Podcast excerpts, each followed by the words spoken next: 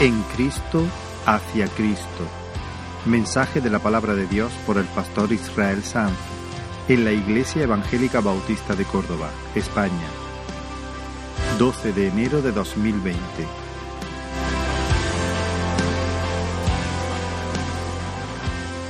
Dentro de unos minutos, Pilar y Jonathan van a bajar a las aguas del bautismo en obediencia a la ordenanza de nuestro Señor Jesús.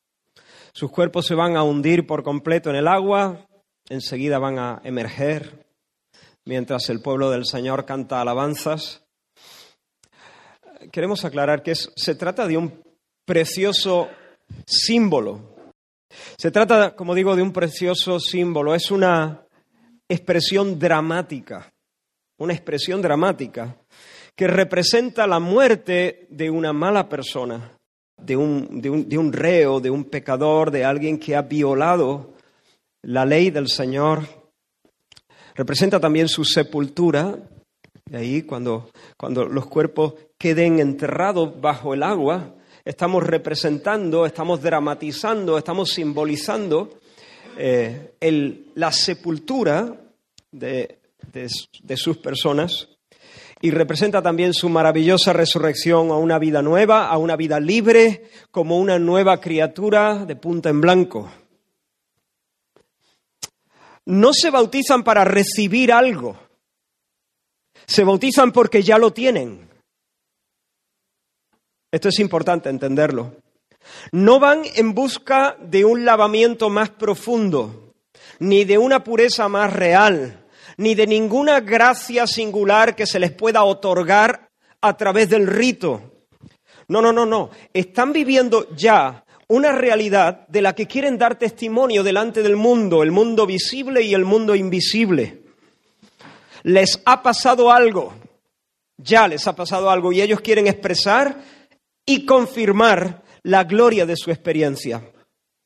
Así que queremos dejar muy claro que el bautismo no salva, ni siquiera mejora. Habla de limpieza, pero no limpia. No es más que agua. En todo caso puede limpiar la piel, pero nosotros necesitamos una limpieza mucho más profunda. El bautismo no, no añade gracia, no infunde santidad, no comunica ningún poder o virtud. Como digo, no, no, comunica ningún poder, ninguna virtud, ninguna gracia. El bautismo no es la puerta de entrada a nuevas bendiciones, sino el testimonio de que ya estamos dentro, ya hemos entrado, estamos sentados a la mesa de Dios, hemos sido bendecidos por Él y hechos herederos de toda bendición espiritual. Ahora bien, ¿cuál es la realidad que quiere ser confirmada y expresada a través del bautismo? ¿Cuál es la bendición entonces? De la que queremos dar testimonio. ¿Cuál es la gran bendición? La gran bendición, ¿cuál es la realidad que se expresa? La bendición es la gran doctrina, la gran realidad de la unión vital del creyente con Cristo por la fe que opera, que realiza el Espíritu Santo de manera sobrenatural e invisible el hecho de que por gracia estamos, por la obra del Espíritu, vinculados a Cristo, de tal manera que nada puede separarnos de su amor. Estamos en Él como el pámpano está en la vid. Él es nuestro representante en la vida y en la muerte. Su vida, por tanto, es mi vida. Su muerte es mi muerte. Su justicia es mi justicia. Su triunfo es mi triunfo. Su suerte es mi suerte. Hay un texto en, la carta de Pablo a los colosenses que expresa con una perfección divina la realidad de nuestra unión con Cristo. Permitidme invitaros a, a, abrir la palabra del Señor por ese pasaje, Colosenses capítulo 3, versículos del 1 al 7. Y en este pasaje vamos a estar meditando en los próximos minutos, Colosenses 3, del 1 al 7.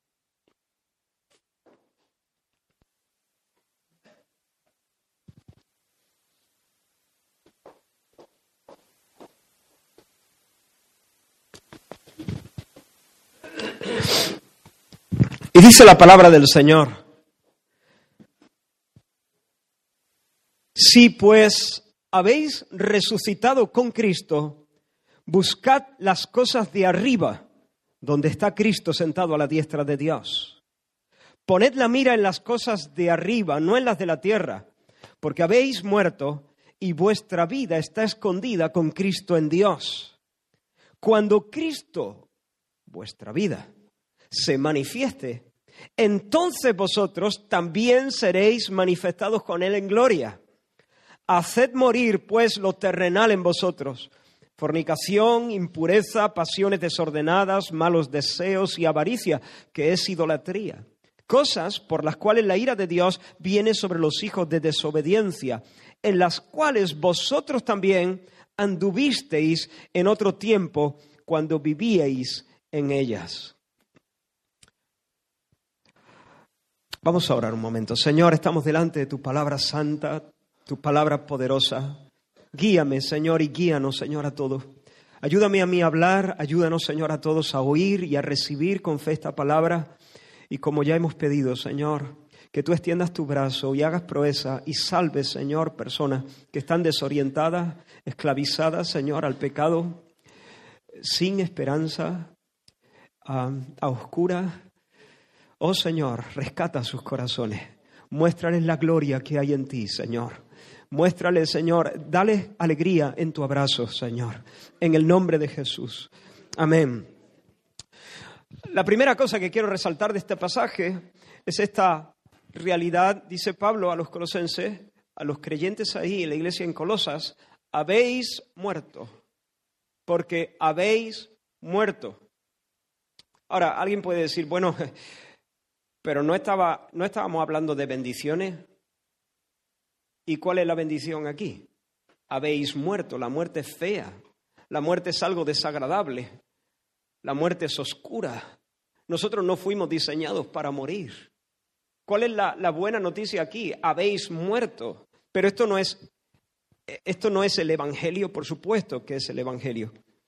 Porque quiero que entendamos que lo que Pablo está diciendo, esa declaración es una buena noticia en el siguiente sentido. Cuando Dios creó a nuestros padres, los puso en una tierra de delicias y los hizo a su imagen y a su semejanza para que caminasen en amistad con Él. Pero Él les dijo, si pecas, morirás. Si tomas del fruto que yo te prohíbo, ciertamente morirás. El día que comas de él, morirás. Y ya sabemos, Eva fue engañada por el diablo y luego dio de comer a su esposo. Y ambos pecaron y cuando pecaron, entonces Dios les pidió cuentas. El Señor ha dicho, y este es el testimonio indubitable de toda la escritura, el alma, mira, estamos acostumbrados a escuchar estas cosas y a veces no producen en nosotros el efecto que debieran. Pero esta, esta es una palabra, esta es una sentencia cierta de Dios. El alma que pecare morirá. Claro que la muerte es fea, claro que la muerte es antinatural. Antinatural, aunque algunos piensen lo contrario. La muerte es antinatural. No fuimos diseñados para morir. La, muerte es una sentencia divina a causa del pecado. Y el Señor ha dicho, el alma que pecare morirá. Dios es muy misericordioso, pero Dios al mismo tiempo es justo. Y Él ha decidido exaltar la justicia, defender la justicia, establecer la justicia. Y por tanto, Él nunca jamás va a tener por inocente al culpable. Cuando Dios echó a Adán y a Eva del jardín de las delicias, nos dice Moisés en el libro de Génesis que él puso un, destacamento de querubines para impedir que el hombre pudiera entrar de nuevo a Edén para, echar, para que no pudiera echar mano del, del árbol de la vida. Y puso una espada que se revolvía hacia todos lados, una espada. Es decir, esa espada es la amenaza de Dios y valga la redundancia, amenazaba con descuartizar a cualquiera que pusiera un pie en el jardín de las delicias. Es decir, el Señor expulsó a nuestros padres, cerró a cal y canto el camino hacia la vida, sentenció al ser humano a la muerte y puso una espada justiciera. Cualquiera que entrase a Edén tendría que pasar por la espada. Y la espada no iba a sentirse satisfecha hasta que ejecutara justicia, ejecutara el castigo y se llenara de sangre.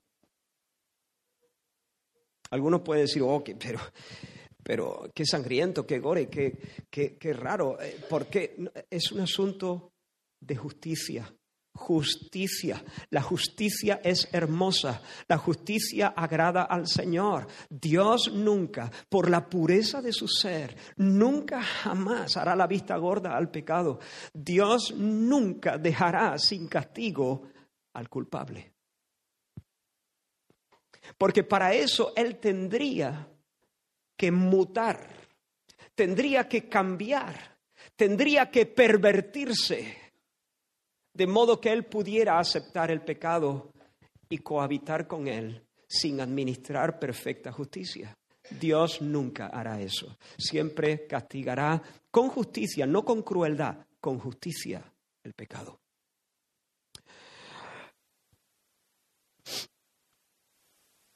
Pero aquí Pablo nos dice, habéis muerto.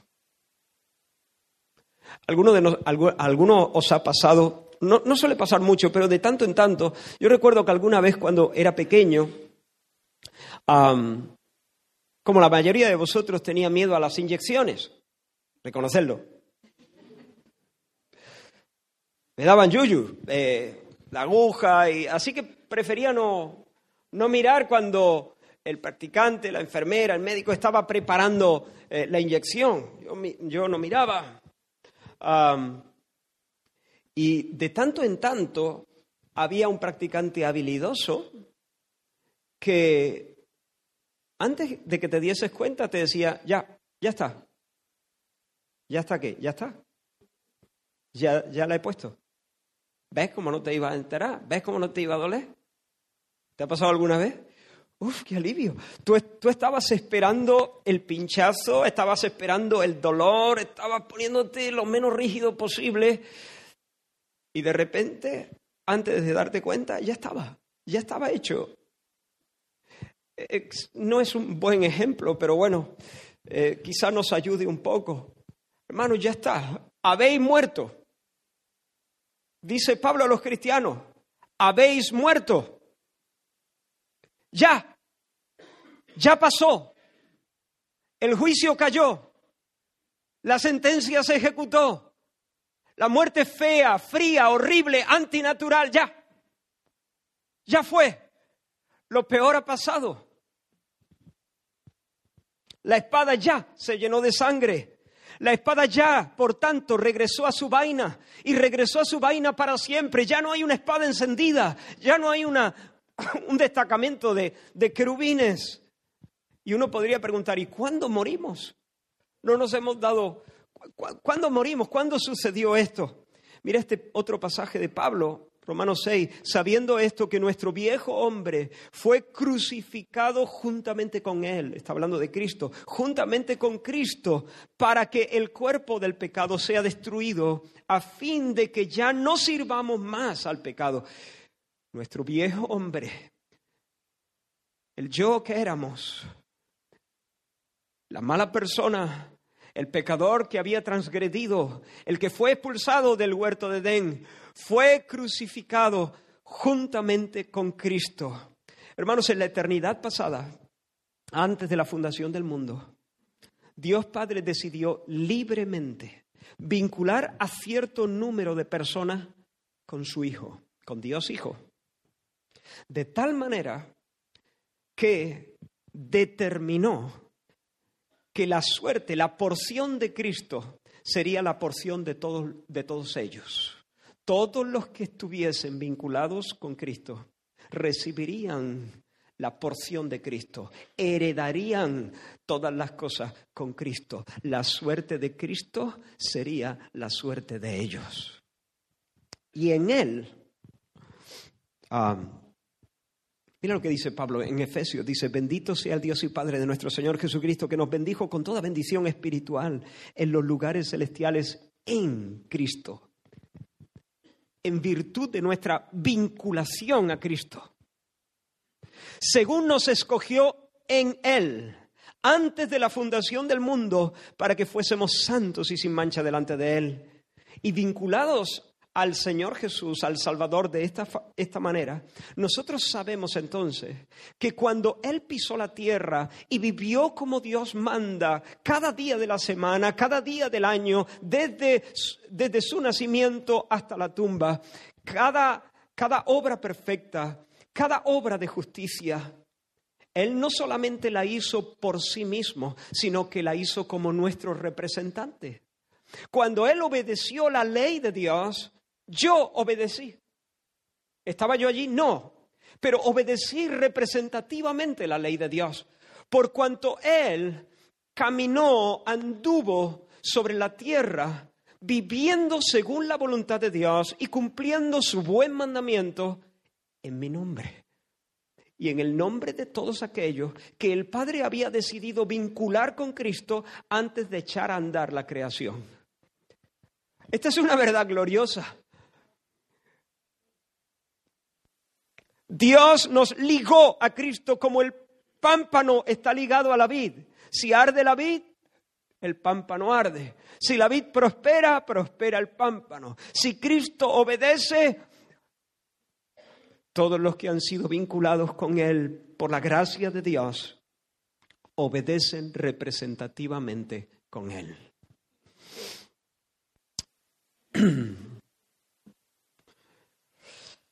Pero cuando Él, desnudo sobre el Calvario, expiró, murió bajo la ira divina, bajo el castigo del Padre, bajo la espada justiciera de Dios, yo morí. La espada se hundió en su pecho, pero no solo murió Él, morí yo también. Morí representativamente, no literalmente. Eso se entiende, ¿verdad? Representativamente, morí también con Él. Todo el pueblo por Él representado sufrió la muerte. Recibí el castigo, cumplí la pena del castigo, la pena del pecado, perdón. Cumplí la pena del pecado en la persona de mi representante, Cristo Jesús, mi Salvador bendito. Por tanto, la deuda está pagada. Ya no vivo bajo el terror del castigo, ya pasó, ya pasó. Ya no vivo bajo el terror, la angustia de la punzada de esa espada. La muerte ya no tiene aguijón. La muerte física me llegará, pero viene sin aguijón. Se le ha quitado el estoque. No tiene ningún poder sobre mí. ¿Por qué? Porque el poder del de, de la muerte es el pecado. Y la culpa, el pecado fue tratado sobre la cabeza inocente de Cristo Jesús, mi representante. Y por lo tanto la culpa fue removida, fue quitada, fue expiada para siempre. Romanos 6, capítulo, versículo 7 dice, el que ha muerto ha sido justificado del pecado. Por lo tanto, puedo encarar la muerte, puedo encarar el futuro, sabiendo que no me esperan los terrores de la espada divina, no me espera el castigo, el juicio pasó. Bendito sea el Señor. Cuando, la cuando Jesús lo descolgaron de la cruz, lo descolgaron completamente muerto, su corazón había reventado. Ah, después de tragarse, de beberse el infierno en nuestro lugar. Lo descolgaron muerto y lo pusieron en un sepulcro y rodaron la piedra y allí su cuerpo comenzó a enfriarse. Fue allí donde el Señor descendió a las partes más bajas de la tierra, al sepulcro. Cuando Él fue sepultado, yo fui sepultado. Y eso es lo que vamos a estar, como he dicho antes, representando dentro de un momento. Cuando los cuerpos se hundan bajo el agua, estaremos representando esa muerte y esa sepultura a la vieja vida. Pero hermanos, cuando Jesús fue dejado allí el viernes y el sábado Pero después del viernes y del sábado, llegó el domingo. Los días de su humillación habían terminado. No más humillación para Cristo. Su humillación comenzó en la encarnación, haciéndose hombre, y en una vida de siervo, y en una muerte vergonzosa como el maldito, a las afueras de Jerusalén, y en una, y en, en una sepultura, en un entierro frío y oscuro, pero se acabaron los días de su humillación, nunca más. A partir de ahí comienza los días de su exaltación, su coronación y su gloria sempiterna. Y con las primeras luces del domingo rodó de nuevo la piedra. Y el Padre vindicó a su Hijo, resucitándole de los muertos, porque él, era el santo de Dios el inocente, santo, el justo Hijo de Dios. Y hermanos, la gran verdad es que yo, de una manera que no acierto a comprender, recibí una nueva vida. Cuando Él salió del sepulcro, yo resucité. Resucité no físicamente, pero sí representativamente. Y en la conversión, todo eso que fue real representativamente en la historia de Jesús, su muerte histórica, su histórica sepultura y su resurrección física, literal e histórica un día en Jerusalén. En mi conversión, todo eso que fue representativo y muy real, entonces vino a ser una experiencia espiritual en mi vida. Y el Espíritu, por la fe, con su poder, en virtud de la fe y con su poder, nos vincula a Cristo y por la fe nos apropiamos de estas bendiciones, de estas realidades, de estas gracias y las, las, disfrutamos, las saboreamos. Como dice Pablo a los romanos, y si morimos con Cristo, creemos que también viviremos con Él, sabiendo que Cristo, habiendo resucitado de los muertos, ya no muere. La muerte ya no se enseñorea más de Él.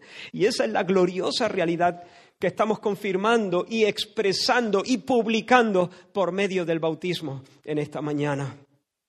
Pero el pasaje nos dice más cosas. Nos dice, habéis muerto. Al comienzo del pasaje nos dice, sí, pues habéis resucitado. Esa es la segunda. Habéis muerto y, y sido sepultado. Habéis resucitado. Pero nos dice algo acerca de, de la implicación de nuestra unión con Cristo en, en el día presente, en el minuto presente.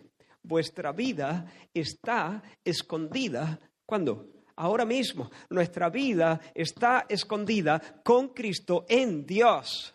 Nuestra vida está en Dios. Nuestra vida está en Dios con Cristo. Esa es la gran doctrina. Estamos ligados a Cristo, como los miembros del cuerpo están ligados a la cabeza y al corazón. Estamos ligados a Cristo como los ladrillos de un edificio. Somos los ladrillos, piedras vivas en el edificio de Dios. Somos árboles plantados junto a una corriente de agua que no se agota. Cristo es nuestra vida, nos dice. Cuando Cristo, vuestra vida, se puede traducir de esta manera dice se manifieste, cuando Cristo vuestra vida se manifieste, se podría traducir de esta manera, cuando Cristo, que es vuestra vida, se manifieste, vosotros también. Ahora mismo estamos en Dios, con Cristo, ligados a Él. Cristo es nuestra vida.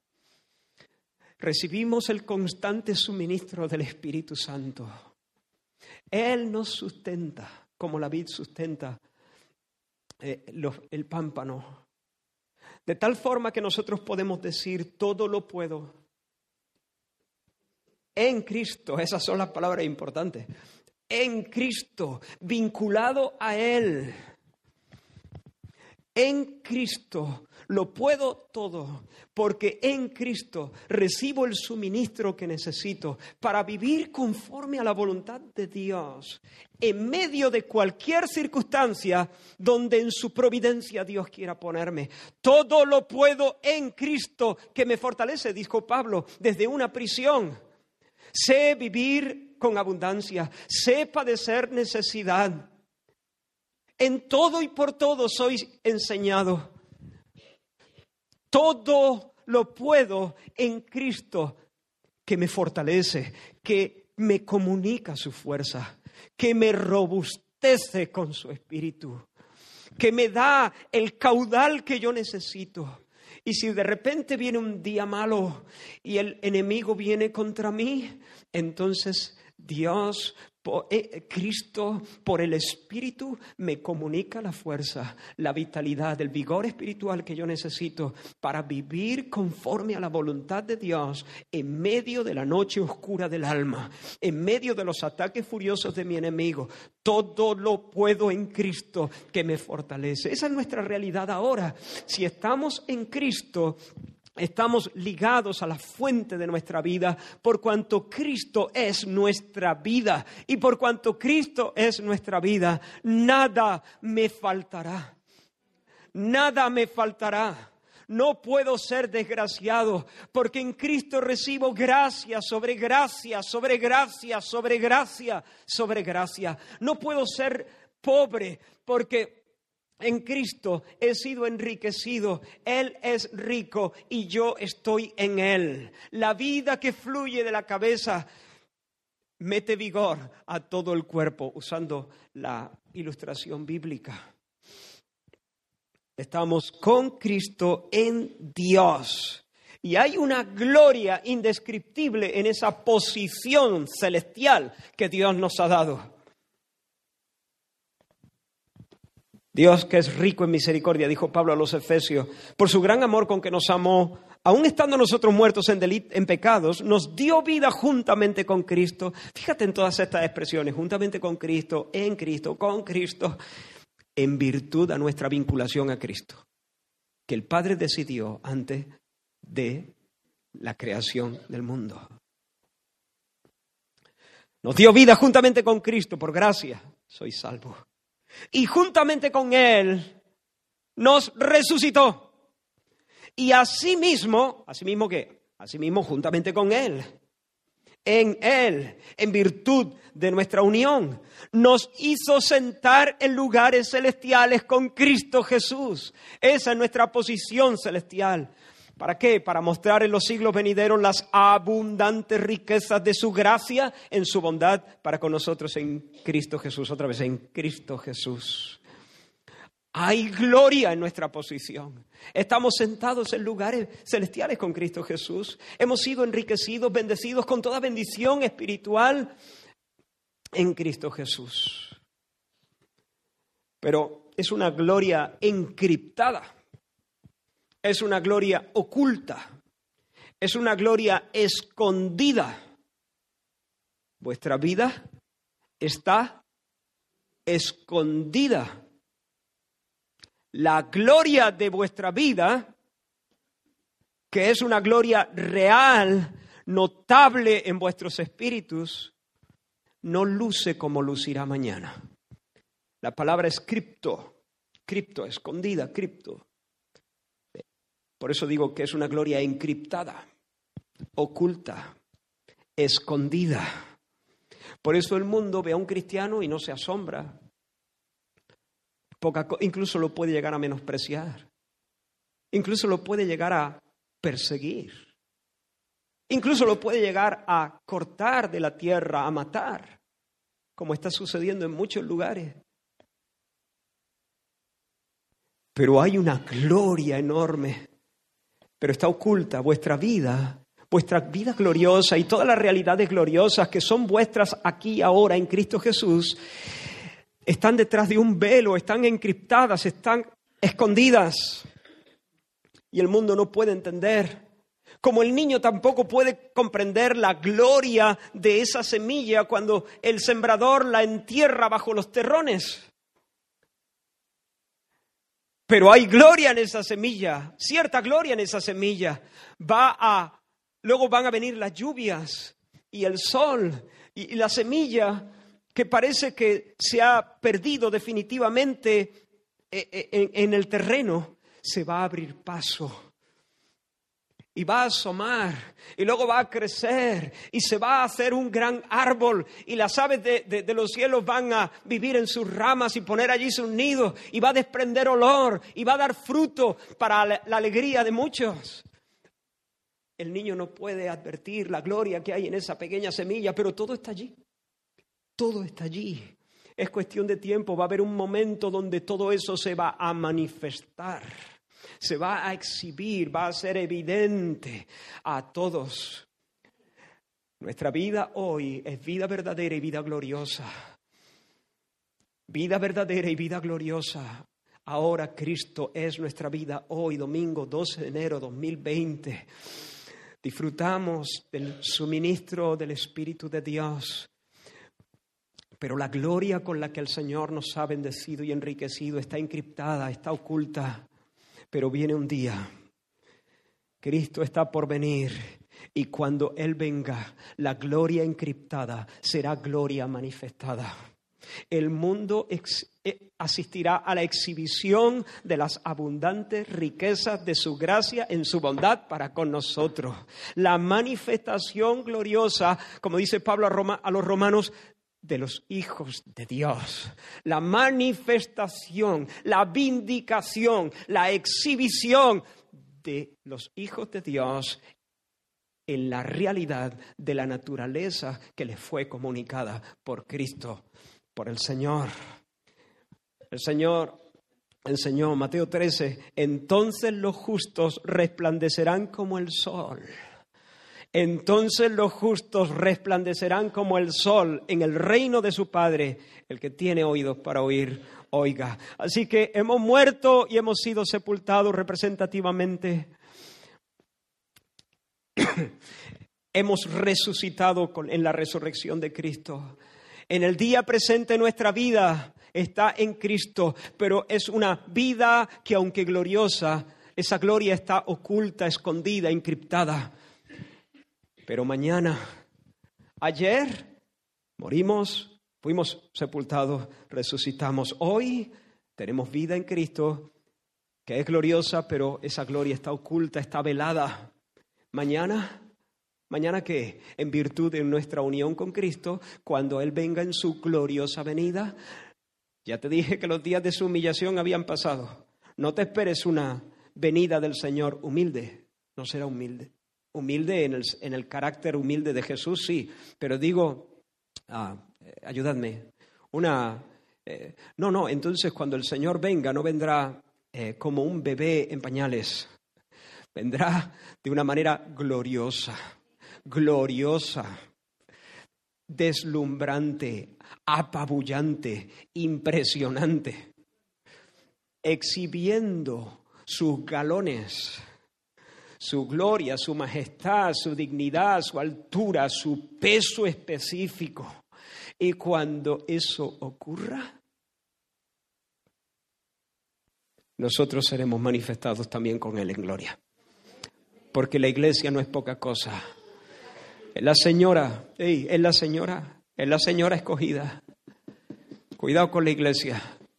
Es la señora escogida, imponente como un ejército en orden este rebaño de ovejitas torpes ha recibido una dignidad y una gloria que hoy en día está oculta a los ojos del mundo, pero mañana cuando el Señor aparezca en toda su gloria, nosotros seremos manifestados con Él en gloria. Así que hemos muerto, hemos sido sepultados, hemos sido resucitados, nuestra vida está escondida con Cristo en Dios, pero nuestra la gloria de nuestra vida será manifestado en el regreso de Cristo.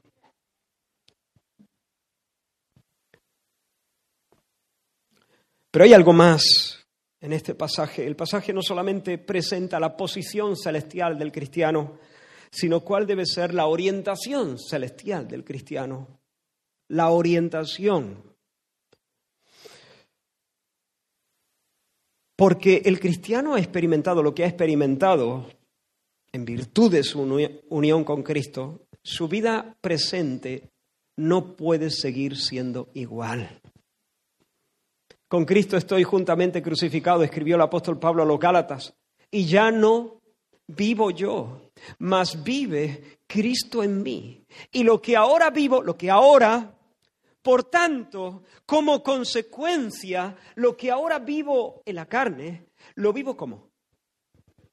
Lo vivo en la fe del Hijo de Dios, el cual me amó y se entregó a sí mismo por mí. El apóstol Pablo dice en nuestro texto, si habéis resucitado con Cristo, en otras palabras, puesto que habéis resucitado con Cristo, no es un sí condicional. Eh, la, la expresión debe entenderse de esta manera, puesto que habéis resucitado con Cristo, ¿cómo sigue? buscar las cosas de arriba. Si habéis resucitado con Cristo, si habéis muerto, si habéis sido sepultados, puesto que os habéis levantado del sepulcro en el poder de la resurrección, entonces, como consecuencia, como resultado de esa gracia, buscad las cosas de arriba, poned la mira en los asuntos celestiales. Ahora quiero que observes el orden. Esto, esto es muy importante. Pablo nos dice, buscad las cosas de arriba para que podáis resucitar con Cristo. Ese es el orden de la religión. Pórtate bien y Dios te salvará. Ese es el orden maldito de la religión. Porque nadie, a menos que Dios haga un milagro en su corazón, milagro con todas las letras, nadie puede portarse bien a los ojos de Dios. Si nos comparamos con Hitler, soy buena gente. Pero a los ojos de Dios, cuya regla no tiene curvas, nadie puede portarse bien.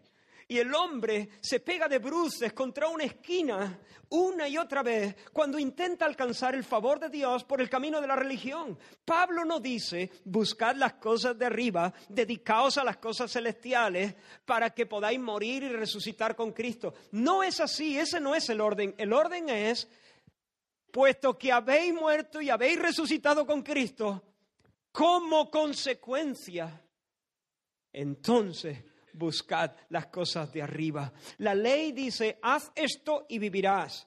El Evangelio dice, vive y podrás hacer esto.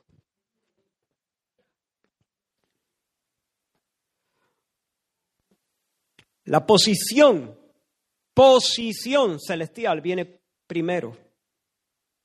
La orientación celestial viene después. Primero eres colocado en esa tierra de gracia. Y después la consecuencia es que vives en el poder de la resurrección. Y nos dice el apóstol Pablo, poned la mira, poned la mira en las cosas de arriba, mirad las cosas. En otras palabras, poned el corazón, porque no está hablando de estos, de estos ojitos naturales, está hablando de, de, la, de los ojos del corazón enfocaos, poned la mira, el corazón en las cosas espirituales. Literalmente, esta frase en el griego eh, se puede leer más o menos así, tened gusto por las cosas de arriba. Tened, tened gusto por las cosas de arriba.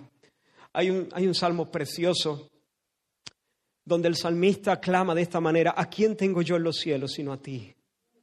Esto es tener gusto por las cosas de arriba. Mira, ¿a quién tengo yo en los cielos sino a ti? O sea, el cielo no sería cielo si tú no estás. Eh, precisamente por el hecho de que tú estás en cielo. Y si tú te mueves de, de, lugar, el cielo se movería de lugar. Porque el cielo básicamente es el lugar donde Dios viene a poner su reino y su shalom y su paz.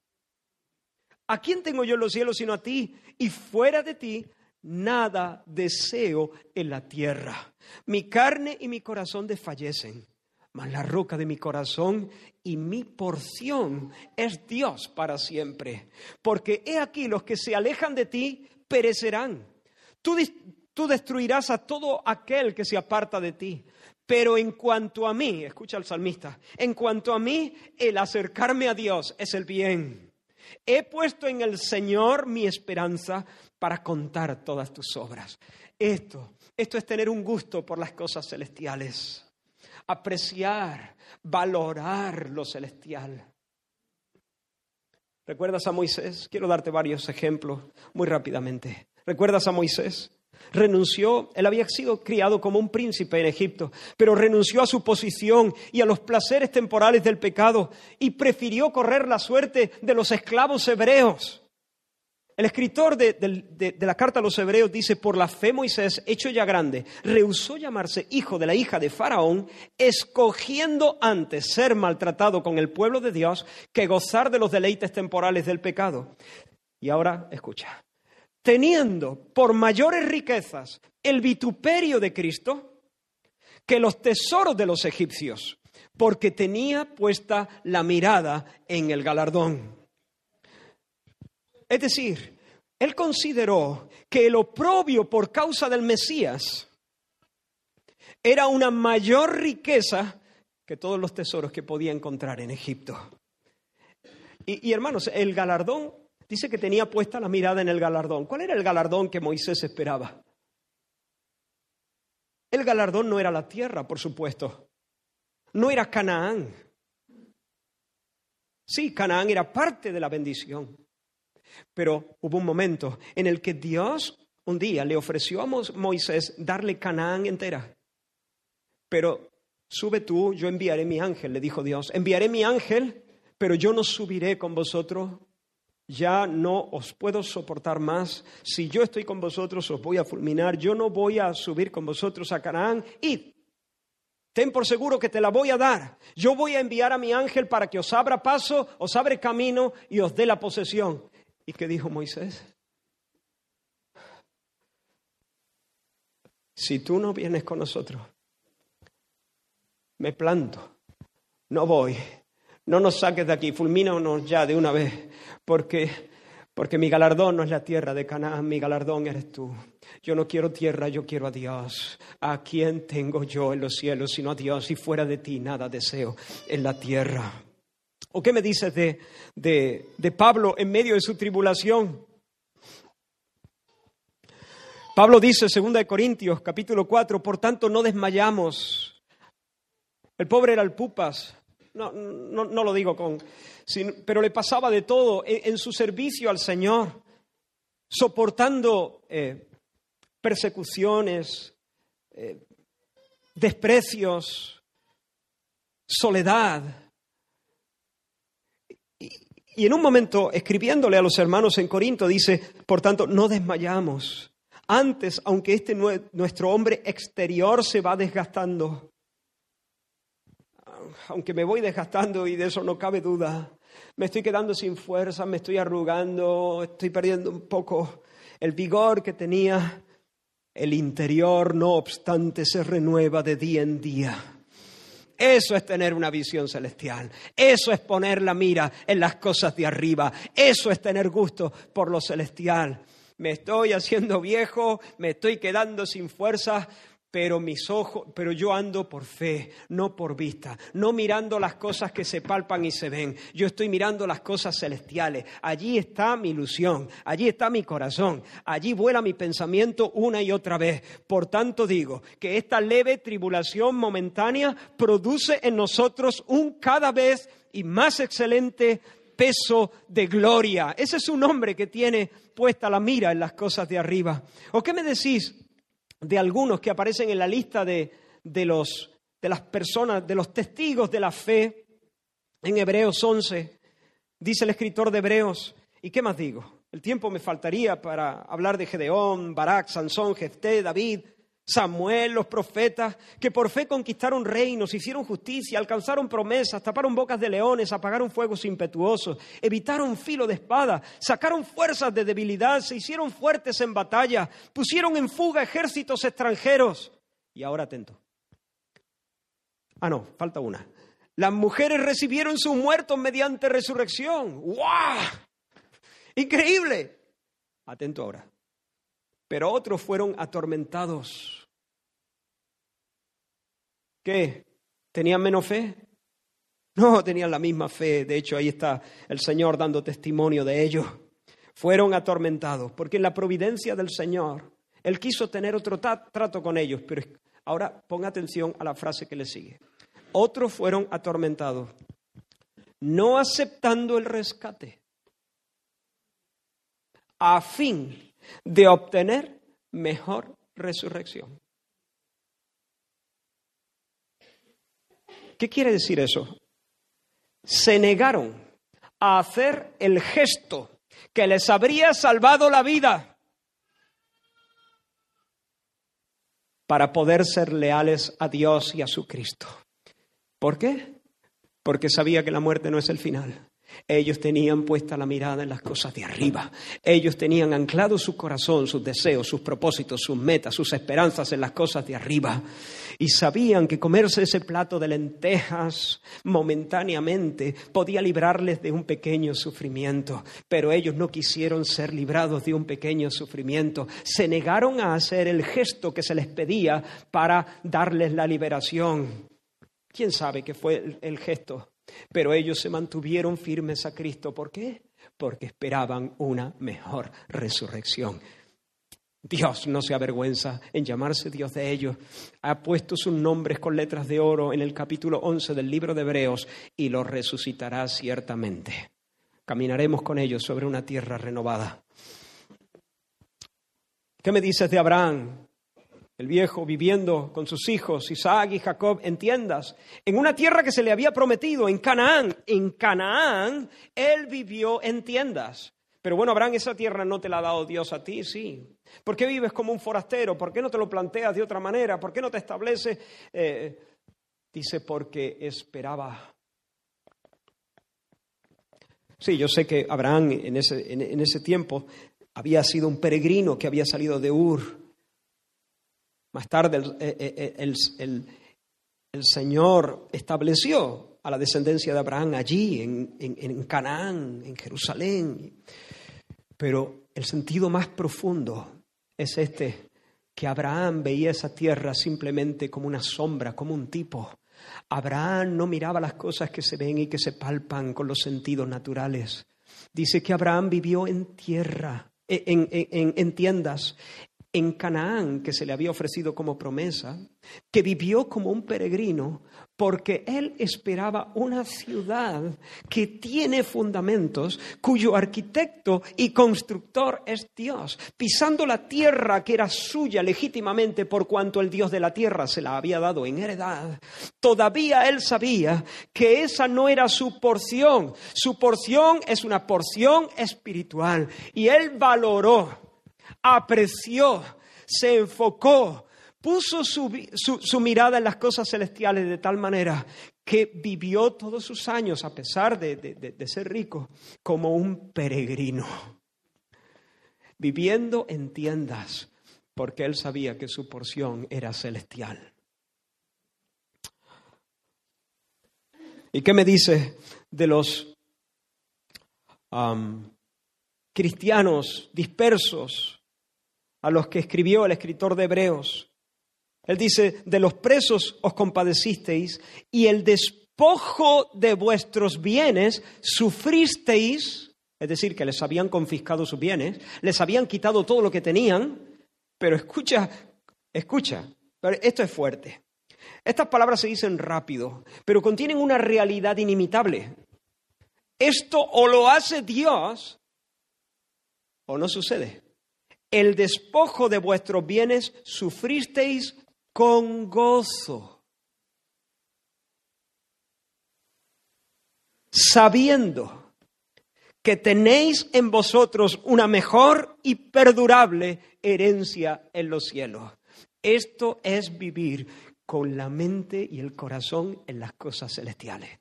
Esto es, esto es. Yo no quiero perder mis bienes, pero si por causa de Cristo viene una persecución y nos los quitan, puedo, por la gracia del Señor, por el suministro que llegará puntual como siempre, el suministro del Señor, puedo sufrir todos, todos estos atropellos con gozo, sabiendo que después de habérmelo quitado todo, no me han quitado nada. Porque tengo una herencia guardada, reservada para mí en los cielos.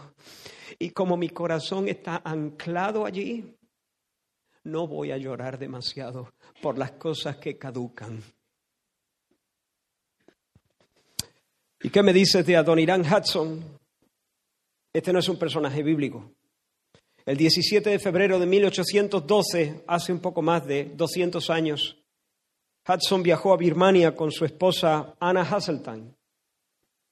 Hacía 12 días que se habían casado. Los nuevos esposos viajaron a Birmania y fueron los primeros misioneros enviados desde Estados Unidos al extranjero. Cuando Hudson consagró su vida a las misiones, ese mismo día conoció a su esposa Ana. Tuvieron un corto noviazgo y luego, un tiempo después, él, bueno, antes del noviazgo, él escribió una carta al padre de Ana solicitándole la mano de esa chica, que le diera la venia, el permiso para, para casarse con ella quiero leer unas líneas de la carta que Hudson Taylor, eh, Adoniran Hudson envió al padre de Ana. Ahí va. Ahora tengo que pedirle, si usted está de acuerdo, que parta con su hija el próximo verano para no verla más en este mundo. Si usted está de acuerdo en que ella salga y que se someta a las dificultades y sufrimientos de la vida misionera. Si está de acuerdo a que se exponga a los peligros del océano, a la influencia fatal del clima meridional de la India, a toda clase de pruebas y penas, a la degradación, al insulto, a la persecución y tal vez a una muerte violenta. ¿Puede decir sí a todo esto por causa de aquel que dejó su hogar celestial y murió, por ella y por usted? ¿Puede decir sí por causa de las almas inmortales que perecen por amor a Sión, por amor a la gloria de Dios, puede asentir a todo esto en la esperanza de pronto ver a su hija en el mundo de la gloria con la corona de la justicia luciendo con los clamores de alabanza que resonarán a su Salvador. Eso es una pedida de manos en condiciones. Aquí tenemos tres personas con una mirada celestial. Adoniran Hudson, Anna Hasseltine y el padre de Anna Hasseltine, que dijo sí, que dijo sí. ¿Y qué me dices de José? Ahora volvemos a un personaje bíblico, huyendo de la esposa de Potifar, dando muerte a sus propias pasiones pecaminosas.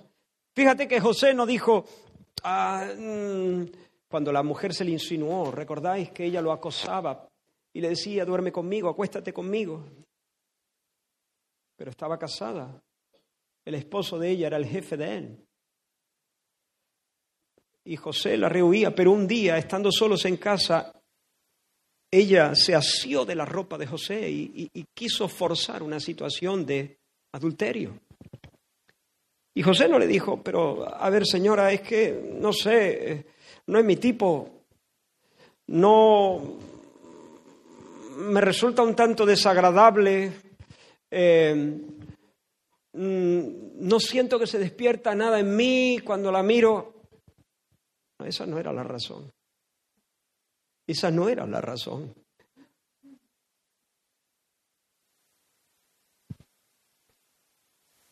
La razón es, señora, no puedo pecar contra Dios. No puedo pecar contra mi prójimo. No le puedo hacer esto a Dios porque le amo. No le puedo hacer esto a tu marido Potifar porque es mi prójimo a quien también amo y respeto.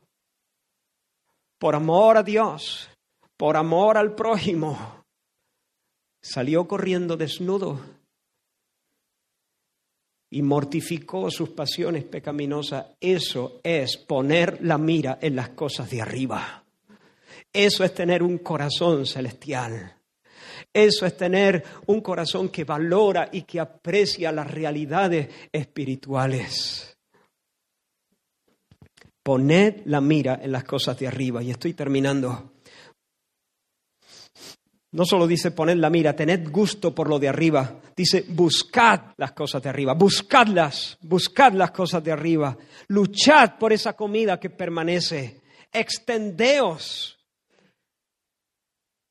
¿Habéis oído hablar de la fiebre del oro? Cientos, miles de buscadores de oro se lanzaron a las tierras vírgenes del continente americano para recorrer cada rincón buscando oro. ¿Cómo se dice? Ah, pepitas, pepitas de oro.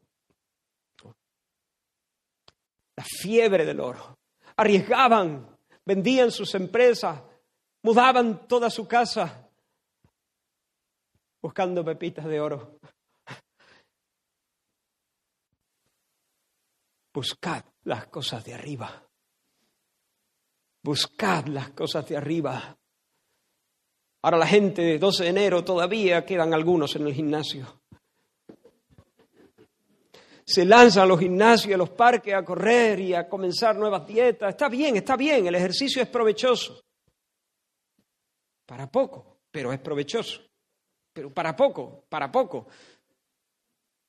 Para 60, 70 años, 80 años, es provechoso. hazlo si puedes. De hecho, deberíamos cuidar nuestro cuerpo sin obsesionarnos, sin ser fanáticos, sin ser idólatras de la salud y, del, look. Pero deberíamos cuidar nuestro cuerpo para, eh, llevar a cabo una buena mayordomía de nuestras vidas. Pero la piedad no me la compare, no me compare la piedad, no me compare la piedad con el ejercicio físico, no la compare porque no hay punto de comparación. el ejercicio físico es provechoso un poco, pero la piedad para todo aprovecha, para todo tiene promesas de esta vida y tiene promesas de la vida por venir.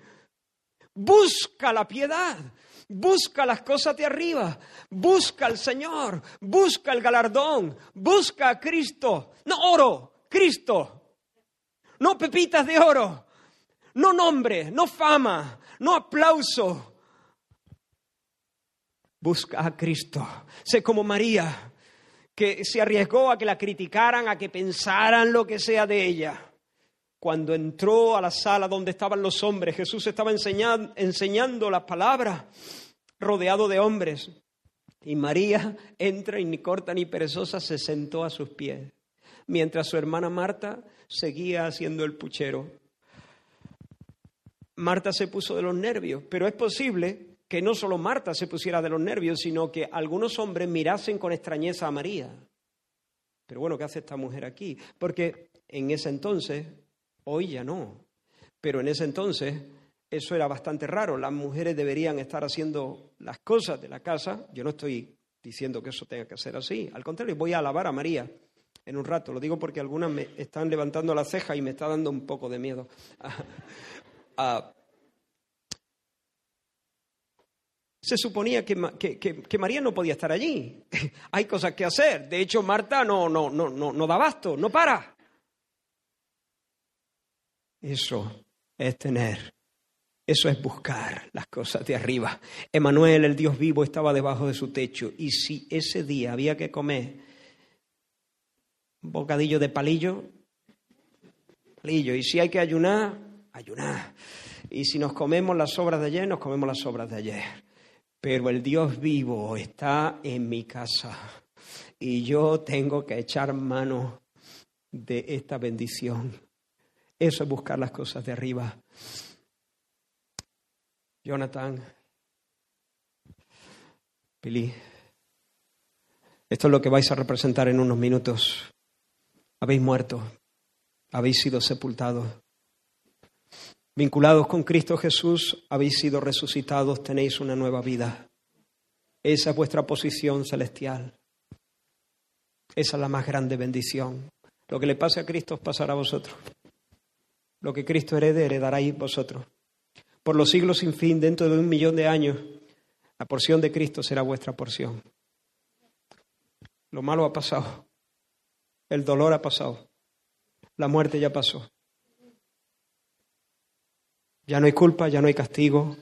Solo el beso del Padre, la bendición del Señor, herencia para siempre, herederos de Dios, coherederos con Cristo.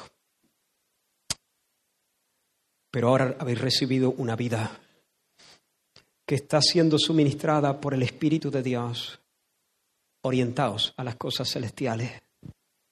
Vivir teniendo gusto en las cosas celestiales. Pedirle al Señor que os dé cada vez más gusto por las cosas celestiales, más aprecio por las cosas celestiales. Buscadlas. Apartad un tiempo cada día para venir al Señor. Comed el libro de Dios. Nutríos con la palabra de Dios. Buscad al Señor en oración. Buscad las cosas de arriba. Y lo último, haced morir lo terrenal en vosotros. Fornicación, impurezas y toda esa suerte de pecados que se menciona en el pasaje que hemos leído. Todo lo que huela mal, todo lo que sea del viejo yo que fue sepultado juntamente con Cristo, todo aquello que solíamos ser, mortificarlo día tras día, darle muerte. No permitáis que vuestros miembros sean, vuelvan a servir a la injusticia. Ahora vuestros cuerpos con todos vuestros miembros son siervos del Señor, rendidos de corazón para servir al Señor. Y a todos los creyentes aquí, las mismas palabras. Esta es nuestra posición celestial, esta debe ser nuestra orientación celestial. Pero quizá hay aquí personas que no están en Cristo ¿Sabes qué significa no estar en Cristo? No estar en Cristo es estar en Adán. Estar, estar en Adán es seguir desterrados fuera de la tierra, de la bendición, de la aprobación y de la sonrisa de Dios. Ser, eh, estar sin Cristo significa que todavía delante tuya tienes la espada justiciera. Y quiero decirte con todo respeto y con todo cariño, Dios es bueno, pero no perdonará tu pecado.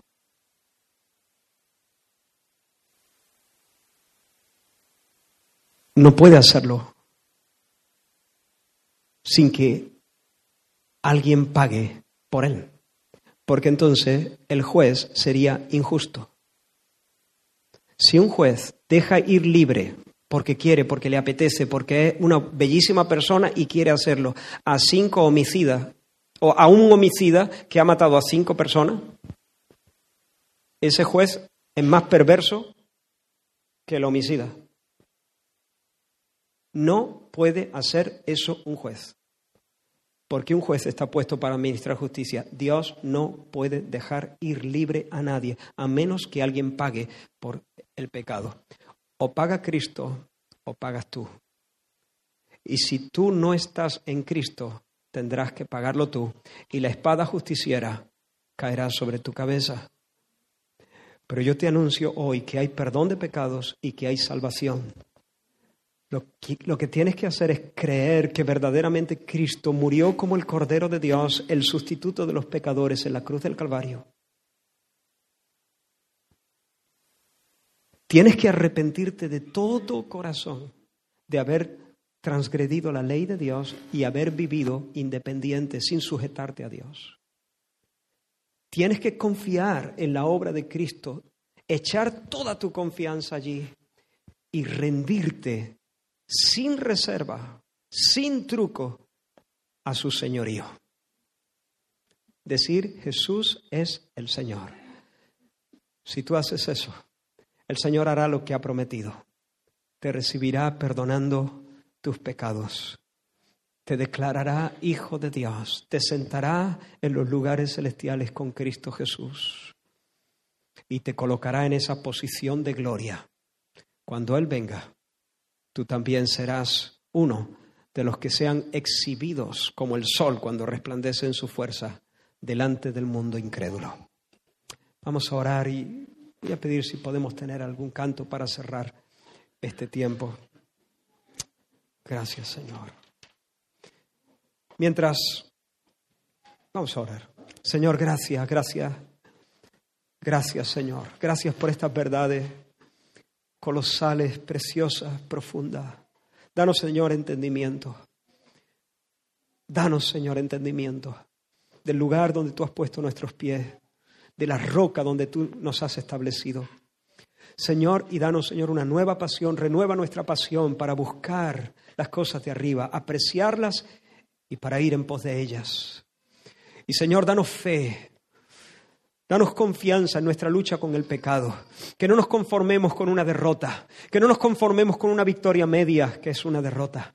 Señor, que podamos creer que porque tú eres el Cristo sentado a la diestra de Dios, nosotros tenemos poder para vencer, Señor, el vicio y para vencer toda actitud contraria a ti y para mortificar el pecado en nuestros corazones, Señor, y para vivir una vida como tú quieres que vivamos.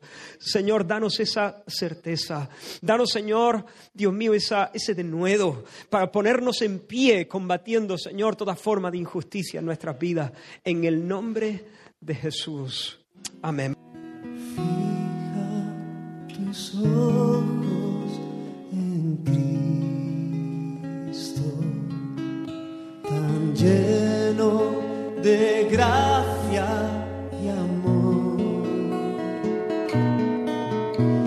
Y lo